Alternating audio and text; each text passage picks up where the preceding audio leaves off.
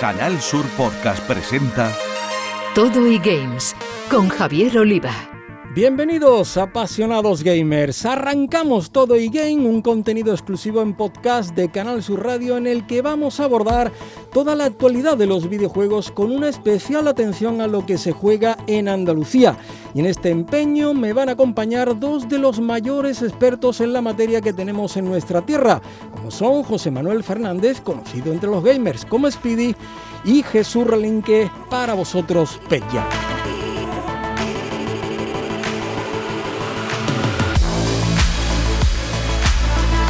Además de jugadores, desde los tiempos de los Spectrum, son estudiosos, investigadores de la materia, conferenciantes y autores de varios libros en el mercado sobre videojuegos. Compañeros, amigos y especialistas, un placer acompañaros en este viaje que emprendemos por estos escenarios virtuales del entretenimiento. El placer es nuestro, del todo, de pleno. Sí, la verdad que muy contento de estar aquí, de poder hablar al público andaluz de lo lo que nos gusta, la pasión de, de los videojuegos y con, con grandes amigos como vosotros. Bueno, pues antes de nada, me gustaría que le contaseis a vuestra afición, que lo es, qué nos vais a traer habitualmente en este podcast de Todo y Games. Pues no van a faltar las novedades, como no podría ser de otra manera. Vamos a comentar las últimas noticias al respecto del mundo del videojuego, del ocio electrónico.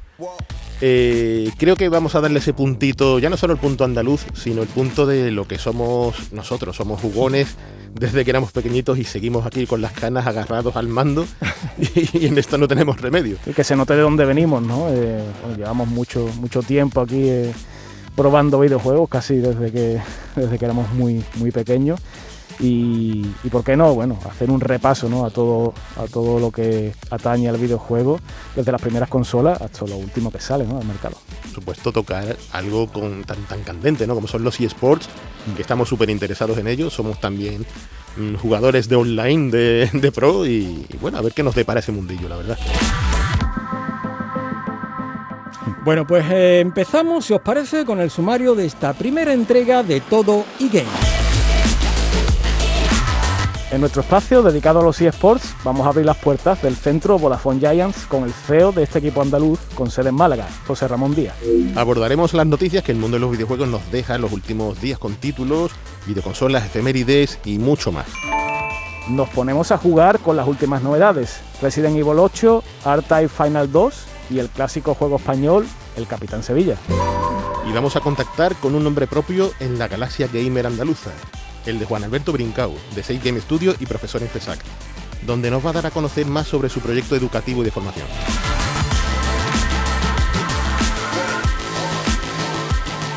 Presentados nuestros contenidos, comenzamos.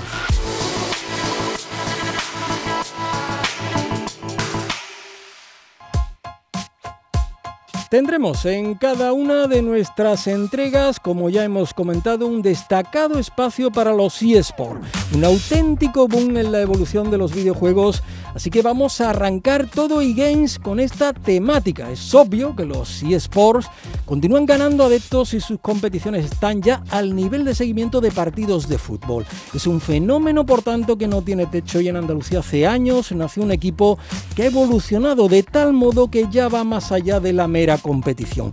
Se trata del Vodafone Giants y su CEO José Ramón Díaz ha querido estar en nuestro primer Todo y Games.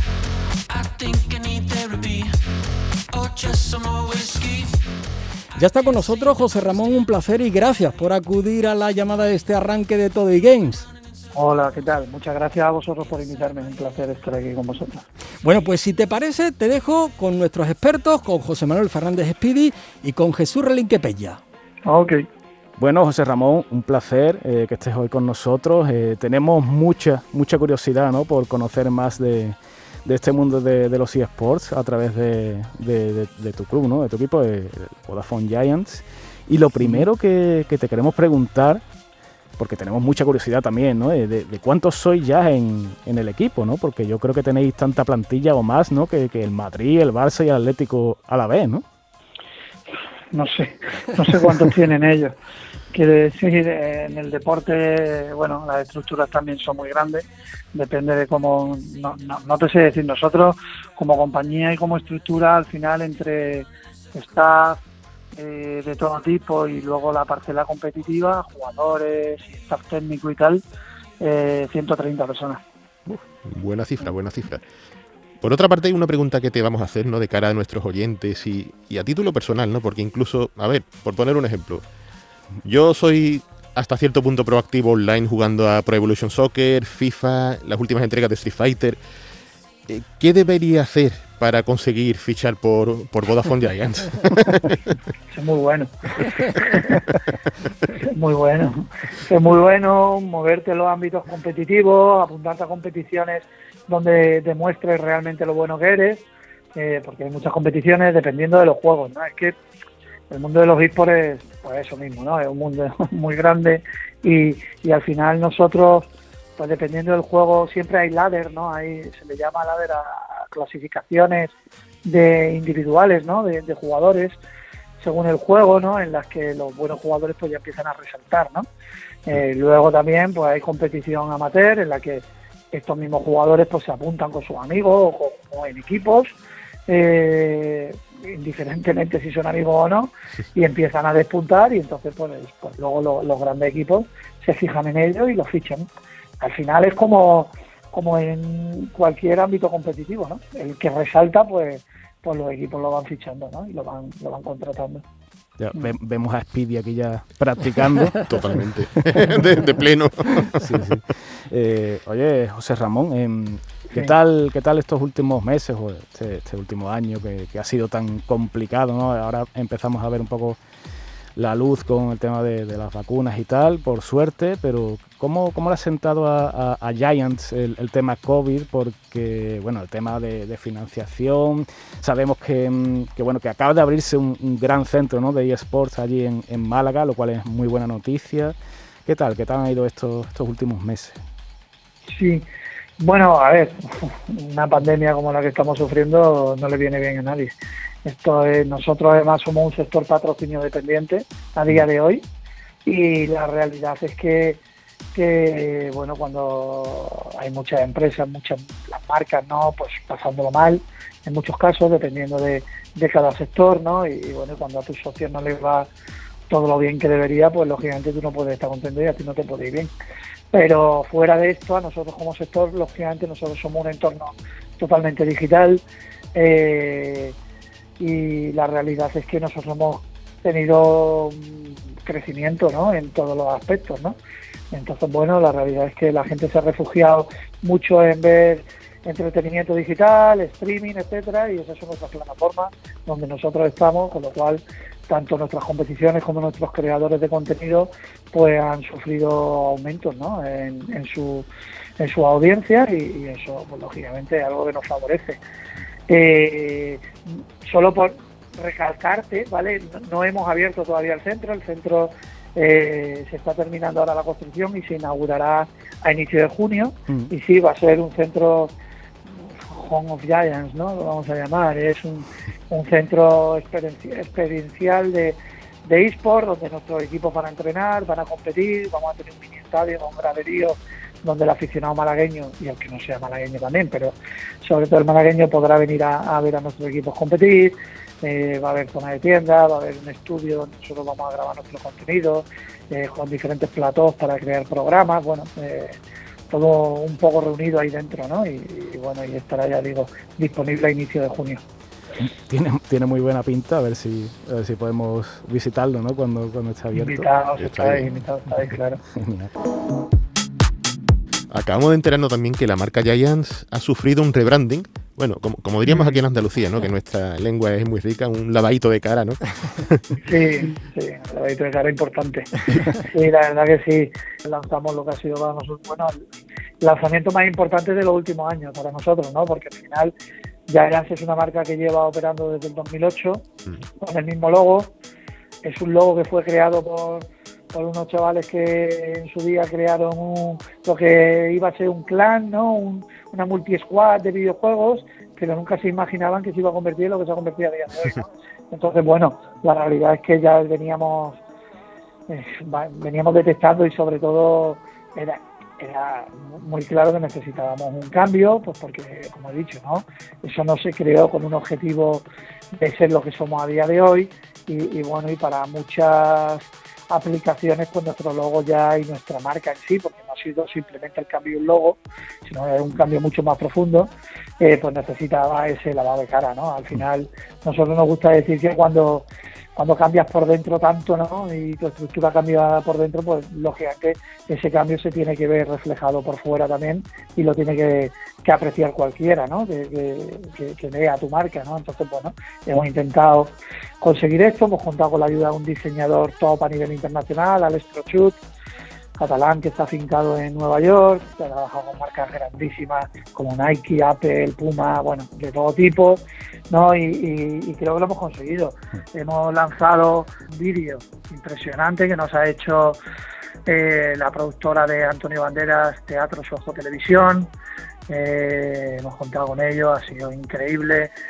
Eh, estuvimos el día del lanzamiento desde 6 de la tarde a 10 de la noche, trending topic número uno, por delante de cosas como Brad Pitt, la coleta de Pablo Iglesias, bueno, todo, ¿no? Entonces fue una maravilla, porque, porque la realidad es que, bueno, que lo, lo petamos, ¿no? Como se suele decir, y, y, y muy contentos, ¿no? Ahora estamos, bueno, pues, pues disfrutando de ello, pero sobre todo currando porque lanzamos muchas muchas nuevas cositas, ¿no?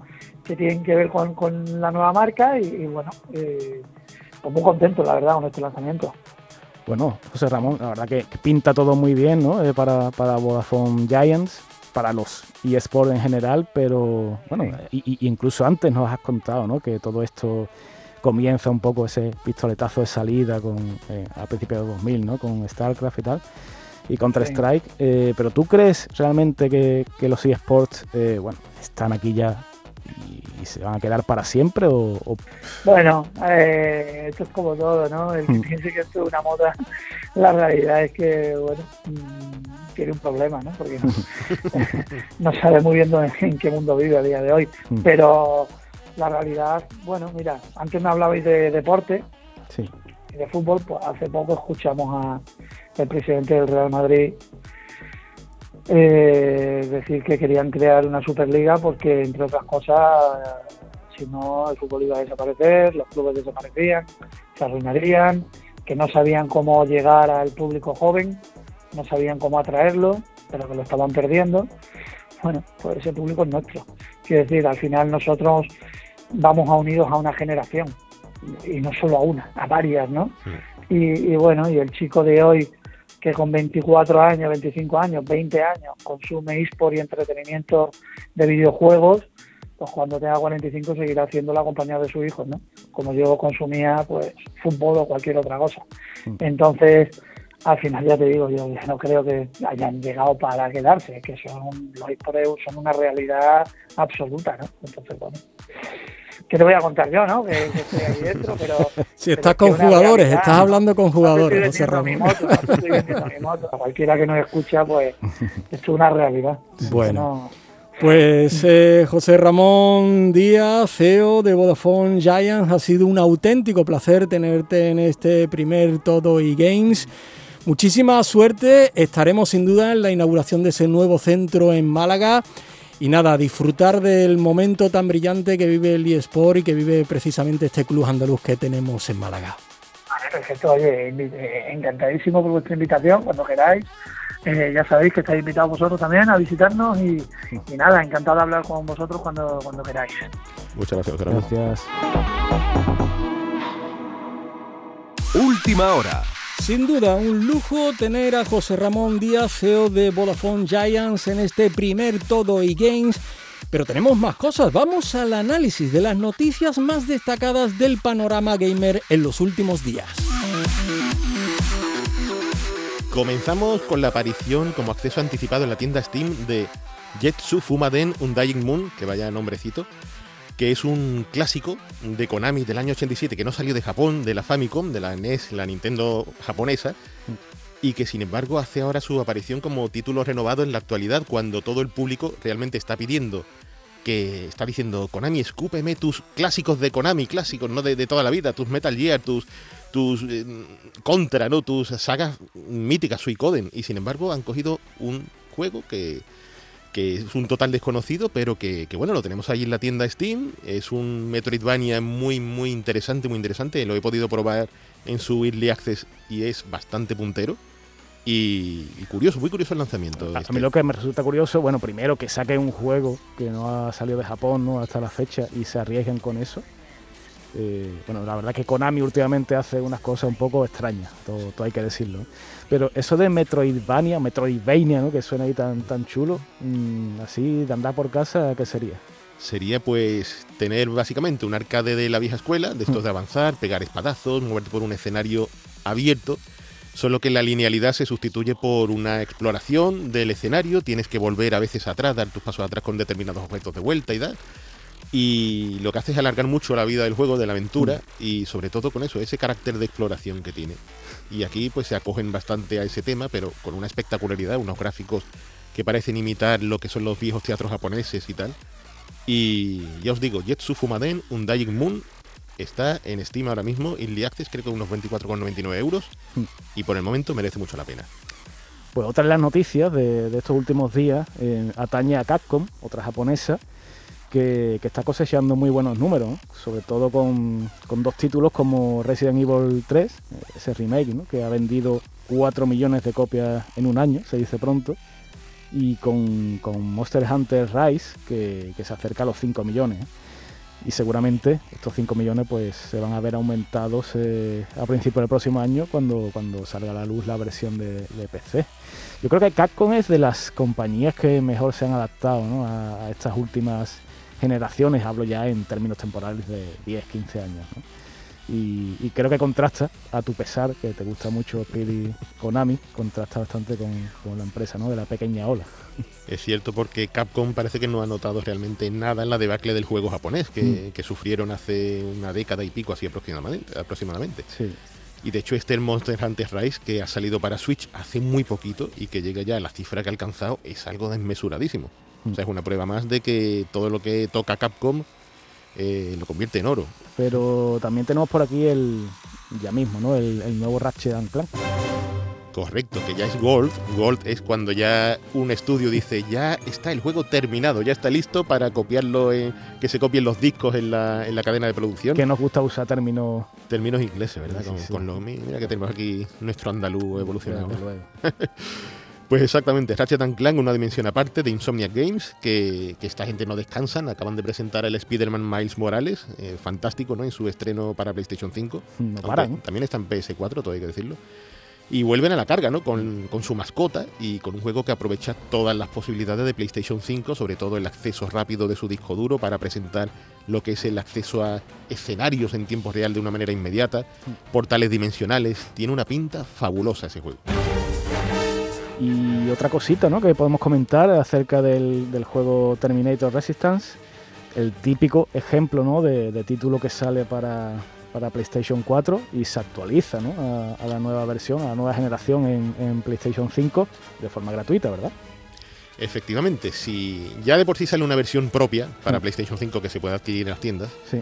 pero si tenemos la versión PS4, el juego permite descargar la versión propia para PlayStation 5 que todo hay que decirlo, yo lo tenía en PS4 Pro el juego, o sea, lo, disfruto en la versión Pro de, de, la consola y no noto el salto prácticamente de lo que es la versión PlayStation 5.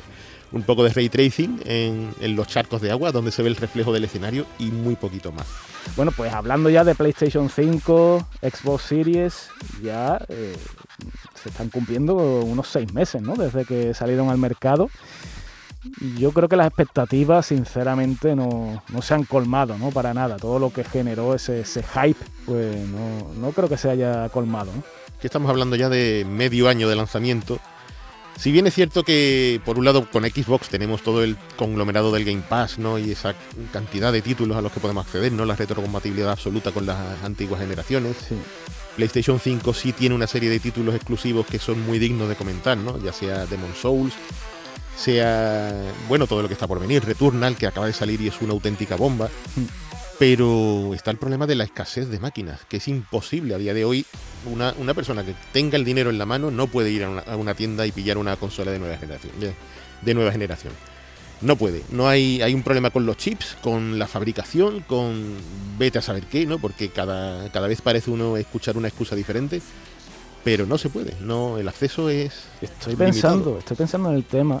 Yo creo que no tiene precedentes, ¿no? En, por lo menos en los últimos 20, 30 años, ¿no? De, de generación de consolas, esta escasez, esta que no puedes ir a la tienda y comprártelo cuando tú quieras, ¿no? Y, es verdad que seguramente el tema de la pandemia pues tiene mucho que ver, ¿no? El tema de la fabricación de chips, en fin.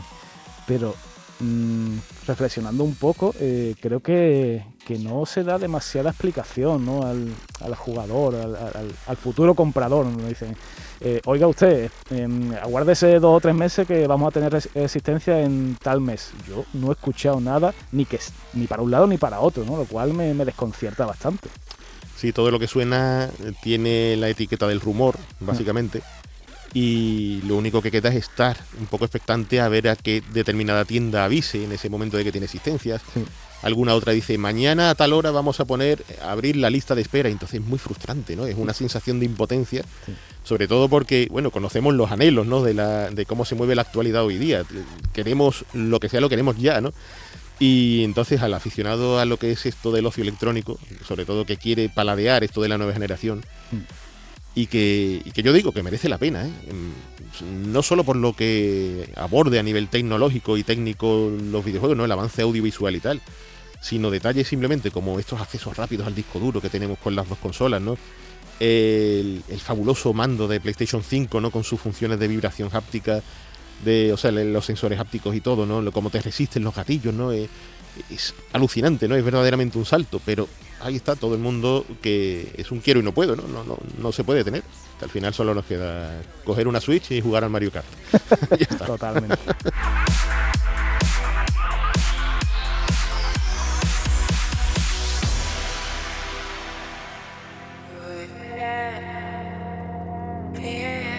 ¿Qué hay de nuevo en los videojuegos? Bueno, pues una vez bien informados, creo que es el momento para jugar al fin y al cabo, de eso se trata principalmente. Así que, ¿con qué juego lo hacemos hoy? Vamos a abordar Resident Evil 8, vamos a hablar también de R-Type Final 2, a mí me gusta decirlo, R-Type, ¿no? En, nuestro, nuestro castellano puro, ¿no? R-Type Final 2. De toda la vida. Sí, sí y del clásico juego español eh, Capitán, Sevilla. Todo un emblema del videojuego andaluz. Pues de Resident Evil 8 eh, me llama mucho la atención ¿no? cómo, enlaza con, la historia y, un poco la dinámica de, la anterior entrega, del 7, que la verdad que introdujo bastantes cambios en, lo que tenemos en la cabeza, en el concepto de, de Resident Evil, o de Survival porque bueno, apuesta directamente por esa cámara subjetiva en primera persona, eh, por un protagonista que, realmente quizás, bueno, quizás definitivamente no tiene tanto carisma como un Chris Redfield o un Leon, por ejemplo, ¿no? de, otras entregas. A lo mejor se hizo para, un poco eh, hacer al jugador partícipe de la historia, ¿no? Y decir, bueno, pues el protagonista no tiene nombre y apellido, es que soy yo y, le hace sentir ese miedo, ¿no? esa, tensión que en el 7 era bueno en una casa tipo La Matanza de Texas y, en el 8 pues se acerca un poco más a ese horror de, de una villa, un pueblo perdido en el que los habitantes no son lo que parecen ese, toque gótico ¿no? que le han dado mm. al error de al error al error para mucha gente es un error precisamente no lo que el camino que han otorgado porque mm. Incluso declaraciones del productor del juego decían que habían rebajado el nivel de terror de este Resident Evil 8 con respecto al 7 curioso decían que era para llegar a más gente se supone no o sea quitamos miedo para llegar a más gente yo solo diré que yo, eh, jugándolo, ha habido momentos en los que estaba encogido en la silla. O sea, eso de rebajar el nivel de terror para nada, para nada. Tiene momentos pavorosos. Pero sí es verdad que tiene mucha acción, ¿no? Quizá más acción que mm, incluso que la entrega anterior. Y dependiendo ¿no? del, tramo de, historia y tal, ese, ese leitmotiv de los Resident Evil de mm, tengo que guardar la munición a tope porque hay muy poca, ¿no? Y me voy a quedar sin balas cuando me vengan los dos o tres zombies de turno. Aquí creo que no, no ocurre o es difícil que ocurra. siempre tiene la sensación de estar ajustadito, hmm. ¿sabes? De tener la munición limitada. Puedes crear eh, munición, puedes comprarla, pero sí es verdad que, que apuestan rápidamente por ese concepto, el concepto de que ya no tienes esa cosa del primer, de aquel Resident Evil 7, no de esconderte, de pasar Sí. miedo con ese, Sí, sí. ese Baker, ¿no? La, la familia Baker, no tan Baker. pavorosa. Y en este particular caso casi que se entiende un poco, ¿no? En el contexto de que el, el protagonista Ethan Winters, que, que era, como tú has dicho bien, un- una persona normal, ¿no? Y corriente, un don nadie casi, ¿no? Sí. La cosa es que, que el hombre, eh, es lo que te lo, te lo dicen al principio del juego, ha recibido entrenamiento militar eh, Hmm. de cara a defenderse de, a lo que le pueda pasar, ¿no? Por todo lo que ha vivido y tal. Y eso se nota, se nota en el juego. Te das cuenta de que ya no manejas a una persona pavorosa, sino que es un tío mucho más decidido. Mm. Un, un- un elemento que es capaz de insultar incluso a los gigantescos enemigos que aparecen, ¿no? Que hablando de enemigos, ¿qué te ha parecido el plantel de, de las. la- sobre todo esta, esta señora vampira gigante, no tan imponente? Hombre, Dimitrescu, Dumitrescu. Dimitrescu. Sí, sí, sí. Sí, pa- pa- tiene nombre de, de jugador del Sevilla de, de los Totalmente, 90. de estos, de estos de Monchi, ¿sabes? Sí, Mira, he dicho este por 3 euros. Eh, hombre, el diseño del personaje, esa vampiresa elegante, ¿no? De, que mide, yo qué sé, 3 3 metros. metros, 3 metros, sí, una sí. barbaridad. Eh, está muy bien, está muy bien el, el diseño, cómo se encuadra en el, la temática, en el paisaje ¿no? de- del juego. Aunque quizás le podían haber sacado un poco de más partido, ¿no? pero, pero sí es que sí es verdad que, que, bueno, que dentro del plantel histórico ¿no? de, de enemigos de la saga, donde hace bueno, Nemesis, ¿no? otros ilustres, yo creo que, que, que queda en buena posición.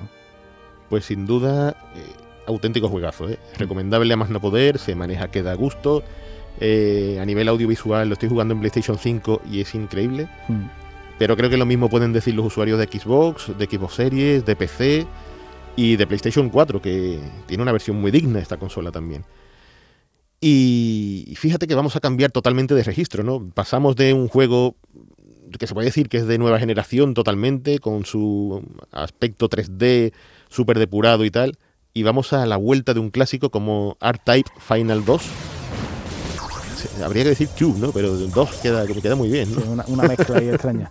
Eh, yo no, no, no he tenido la oportunidad de, de jugar a este R-Type, sí he jugado a los clásicos. eh, bueno, creo que era se desmarcaba un poco ¿no? del típico matamarcianos con, con esa idea de, bueno, de, la molécula, ¿no? la, la esfera esta que llevaba siempre de, de escudo y que usabas de arma arrojadiza y tal. Que no sé si se conserva en, en este, Todo. en esta entrega. todo, Se conserva todo. Es continuación de aquel último R-Type que salió en PlayStation 2. Ha llovido, ¿eh? ha llovido muchísimo. Sí. Y se mantienen todas y cada una de las premisas que le daban vida ¿no? a aquella franquicia. Pero esta vez creo que es un Real Engine, el motor que han decidido para moverlo. Eh, luce súper bonito, es un juego precioso, precioso, precioso. Eh, lleno de luces, de reflejos y tal. Y, y bajo todo ese, ese tecnicismo, pues se encuentra un juego súper clásico. Es un R-Type, y es que me gusta decirlo así, R-Type de toda la vida. Mucho. Es el clásico arcade pausado, porque no es un matamarciano frenético, sino es de pensar lo que hay en el escenario, de ver qué arma te toca mejor en ese momento, de gestionar un poco lo que es la escena, ¿no? Y, y es que el sabor que mantiene no, no han traicionado para nada lo que, lo que le daba vida ¿no? al clásico, ¿no? Eso sí, difícil, difícil hasta la médula. Es un desafío de, de armas tomar, pero el- es que el fan de la saga no puede pedir otra cosa. Quiere, quiere eso, quiere que ver a su nave morir una y otra vez, explotar. Y en fin, que, que ahí está, para, para Xbox One, PlayStation 4 y Switch. Si bien he oído que esta última versión tiene problemillas a nivel técnico. Tiene, que, que es una buena plataforma ¿no? para este tipo de videojuegos. eh, siempre es susceptible de que lo arreglen, parche mediante. Y ahora nos vamos a ir atrás. Sí, hombre, yo creo que en, en un espacio como este no podemos olvidar eh, los orígenes del videojuego, a lo que nos ha llevado hasta el día de hoy, y, y menos aún si el ejemplo que hoy traemos es está hecho aquí. aquí en Sevilla. Y de hecho, bueno, se iba a llamar Capitán Morcilla, el videojuego del que hoy estamos hablando. Y llegó al mercado con el nombre de Capitán Sevilla, todo un emblema de, de nuestra capital hispalense. eh, Pero, pero claro, había quien se ofendía incluso no en su momento, como diciendo Capitán Sevilla con una morcilla en la mano. Esto es un poco así como. Bueno, yo tengo que decir que eh, esperaba que, que saliera una segunda parte de- del Capitán Gaditano y tal. Después salió el Super Tirititran, el, el, héroe gaditano, que, que, bueno, no tenía nada que ver ¿no? con este Capitán Sevilla, pero, pero bueno, ahí quedó. Yo tengo muy buen recuerdo de este juego. eh, Creo que era muy original esta idea que salió de la mente de, nuestro amigo Ángel Tirado, ese, bueno, era un empleado, un, transportista, ¿no? Que iba en su camión, que iba llevando un cargamento de, morcillas normal y corriente, se choca, eh, precisamente con una central nuclear, eh, ocurre ahí un, accidente extraño y las morcillas se convierten en radiactivas, se come una porque el hombre, a ver, después del accidente tenía hambre, y se convierte en el Capitán Sevilla, ¿no? Puede volar, puede coger super fuerza y tal. Y la verdad que muy, muy, un juego muy fresco, un planteamiento, bueno, que mezclaba acción y plataformas, muy difícil, como era el canon de la época también, ¿no? Pero, pero sobre todo eso, muy, muy carismático, ¿no? Un, un nombre que ha trascendido a lo largo del tiempo, sobre todo por eso, ¿no? Porque se desmarcaba un poco de, del resto por la personalidad. Y pedazo de gráficos que tenía, ¿eh? Sí. Al detalle. Se puede ver hoy día, en estos días, en, Amazon Prime está el documental No nos gusta Capitán Morcilla, que narra todas las vicisitudes ¿no? del, desarrollo de ese juego, ¿no? Y pone en contexto, muy, muy en contexto, lo que era el videojuego en España de por aquella época, y más, más todavía el videojuego andaluz, ¿no? En Canal Sur Podcast Todo y Games, con Javier Oliva. Y para el final, un nombre propio de los videojuegos con un marcado acento andaluz. ¿De quién se trata, compis? Pues vamos a entrevistar a Juan Alberto Brincau, una de las cabezas visibles de Safe Game Studio y aparte profesor en FESAC, un centro que tiene mucho que ver con lo que enseñan allí al respecto de, esto de lo que hablamos hoy. Bueno, Juan Alberto, lo primero que te vamos a preguntar eh, es sobre los ciclos formativos que, actualmente se dan en, en FESAC y concretamente en cuáles estás tú involucrados. Concretamente en FESAC hay varios ciclos. Eh, hay uno, por ejemplo, que es de aplicaciones multiplataformas, hay otro que está más orientado a, radio y demás. Eh, no este tipo de radio, sino al tema de médico. Eh, pero donde yo estoy, yo soy el coordinador del ciclo de, de animaciones 3D y entornos interactivos. Concretamente ahí yo me estoy encargando de dos asignaturas de primero, ¿vale? Tenemos primero y segundo el segundo curso son, digamos, solo un cuatrimestre y luego los alumnos ya salen al entorno laboral. Concretamente, pues yo enseño a, diseño de personajes, ¿no? Tengo mi asignatura de 2D, mi asignatura de 3D. En ambas, pues hago, imparto un poco de todo.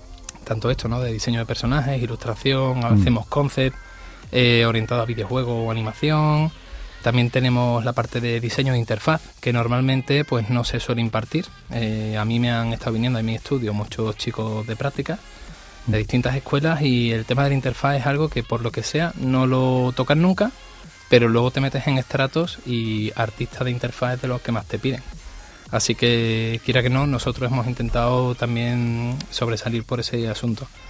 Eh, también estoy con la parte de 3D, haciendo, o sea, enseñando a, modelar personajes, props, a mapear también. Y bueno, el mapeado es el proceso previo a ponerle las texturas a los, a los objetos, ¿vale?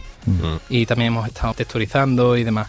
Tenemos la asignatura de, eh, animación 3D, eh, tenemos la, asignatura de Default, por ejemplo, que es una obligatoria, ¿no? Que tenemos que tener para que los chavales sepan enfrentarse al entorno laboral y también, también tenemos la asignatura de proyectos. ¿vale? Donde se van pues abordando un montón de casos prácticos reales para que los chavales sepan cómo preparar, organizar y presentar proyectos. Ya que hemos mencionado el tema de la salida laboral, mm. de, de, esas vistas al futuro, ¿no? En relación precisamente a estos cursos, ¿qué salidas laborales tienen estos alumnos?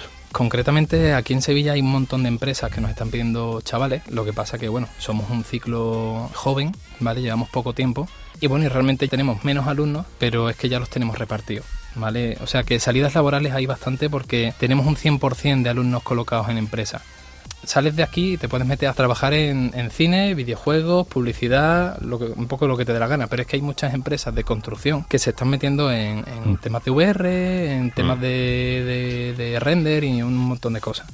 Eh, de hecho, es que eh, hay más cosas que tenemos en el ciclo que se me ha pasado a decir porque me he puesto a hablar de primero, pero es que en segundo también tenemos integración eh, con Unity, ¿vale? Ahí se enseña a programar. Eh, también tenemos la asignatura de, portfolio, donde se orienta mucho a los chavales para que sepan, digamos, venderse mm, después. Porque si solo enseñamos a hacer cosas, pero no enseñamos a cómo hacerlas, o sea, cómo enseñarlas, mejor dicho, pues luego los chavales salen que no, no saben cómo, cómo moverse. Y tenemos también para la reel en vídeo, ¿vale? Pues eh, aprenden a, eh, en la asignatura de, edición de vídeo, montajes y demás. Mm, qué maravilla. Sin duda alguna, un espíritu inquieto, nuestro amigo Juan Alberto Brincau. Que, aparte de eso podemos presumir de que es la persona que ha maquetado maravillosamente nuestros últimos libros. Con algún fallito. nada, nada, perfecto, maravilloso. Un hombre multidisciplinar aquí donde los haya. Sí, sí, y nada, Juan Alberto, ha sido un placer tenerte por aquí, conocer un poco más todo lo que, lo que estás haciendo, lo que se hace en FESAC, que es muy interesante. Animamos a tanto a padres, madres como a los jóvenes, ¿no? Que se mm. interesen un poco por lo que allí se hace y, nada, a seguir aprendiendo y, nosotros a, a, seguir jugando. Siempre, siempre. Mucha suerte, Juan Alberto. Muchas gracias.